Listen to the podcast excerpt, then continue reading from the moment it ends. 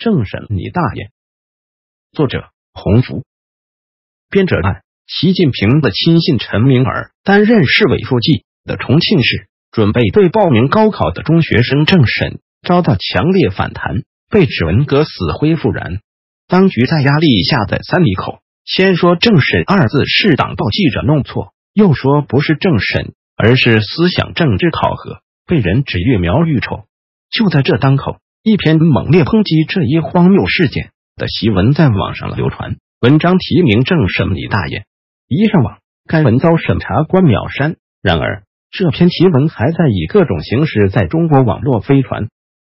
檄文面试，但凡审查官够得着，立即秒删。但是照旧在各种网络渠道飞传，微博待不住了，传到微博；国内待不住，传到中国禁止的推特、脸书。然后又以照相版、文字版复制等多种形式再反传中国大陆，妙传对秒删，就这样传来传去，一时形成网络奇观。下面请欣赏政审你大爷！重庆高考报名要政审的事儿火了，我一听又乐了，有些东西又不知道自己是谁了。这国很多政策荒谬绝伦，但制定者为自己辩护起来总是振振有词。问题就在于他们不知道自己是谁。高考报名要政审，大学是你家开的吗？这国绝大多数大学都是公立大学，公立的意思是花纳税人的钱在办教育。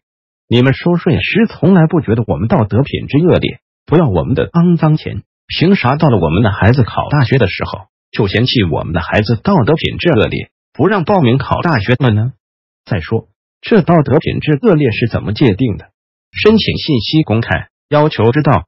有没有签过放弃唐努乌梁海领土的条约？算道德品质恶劣吗？道德品质恶劣与否，谁有资格来界定？制定这种规定的脑残，你自己的道德品质过关吗？这国有道德品质罪吗？有道德法庭吗？昭告天下要依法治国，私下里对纳税人、那孩子进行道德审判，取消他们的高考报名资格，这事儿不荒谬吗？说一千道一万。只要我们的孩子没犯罪，凭啥取消孩子的高考报名资格，剥夺孩子接受高等教育的权利？你们制定这种脑残规定的时候，查过宪法吗？问过纳税人答应不答应吗？你们的工资是从天上掉下来的吗？纳税人掏钱付你工资，是让你为人民服务来着，不是祸害人民来了。动不动就取消这个剥夺那个，这个收费那个涨价，不就是因为摆不正自己的位置吗？老以为老百姓的一切都是你们恩赐的，忘了你们的一切都是纳税人恩赐的。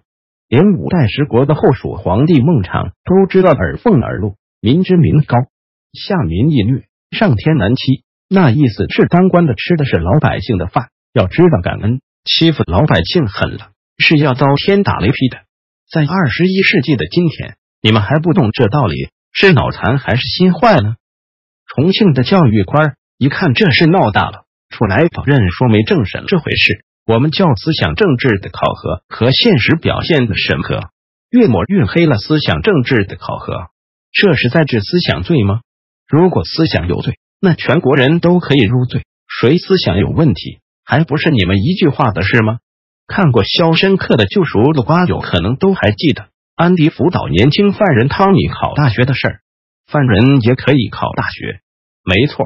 在美国，犯人也是可以接受教育的。部分表现好、学业优秀的犯人，甚至可以申请连联邦佩尔助学金接受大学教育。美国有专门的监狱教育，对犯人进行职业技能和基础文化教育等等。不仅美国，欧美国家都有类似的监狱教育系统。有人可能会质疑说，犯人凭什么接受教育？这不是在变相奖励犯罪吗？不是，欧美国家推行监狱教育。是因为犯罪率高的人群，往往也是受教育程度较低的人群，因此他们认为让犯人接受教育，刑满回到社会后，二次犯罪的概率会大幅降低。事实证明，这个理论是成立的。英国司法部的统计显示，有了监狱教育后，二次犯罪率降低了一半以上，从而为司法系统节省了大量预防犯罪和起诉罪犯等等的开支。也就是说，监狱教育替纳税人省了钱，也提高了纳税人的安全保障。监狱教育一方面拯救了犯人的后半生，一方面保护了纳税人的钱袋和安全，相信犯人也能通过教育洗心革面，是人道至上的文明理念。绞尽脑汁为纳税人减负，对纳税人负责，是饮水思源的现代执政理念。说白了，人家的政府知道自己是谁，知道是谁养活了谁，谁该为谁服务。教育的目的本来就是育人，通过教育让孩子们成长为更好的自己，在社会上找到自己的位置，为社会发展贡献一己之力，也活出幸福快乐的自己。连犯人接受教育后都能洗心革面。更何况还处于思想成长期的孩子，以思想政治审核的名义剥夺孩子接受高等教育的权利，岂不是背离了教育的初衷与目的？人家资本主义国家都有信心教育好犯人，n 个自信的你们，倒没信心教育好孩子吗？以思想政治审核的名义剥夺孩子接受高等教育的权利，说白了就是把公民该有的权利当做奖赏与筹码来控制孩子脑子里想什么。孩子连思想的自由都没了，还会有创造力吗？难怪泱泱大国十四亿人口制造不好一个小小的芯片，造不好一个小小的圆珠笔尖，也难怪国产骄傲华为手机竟然是日本人研发的。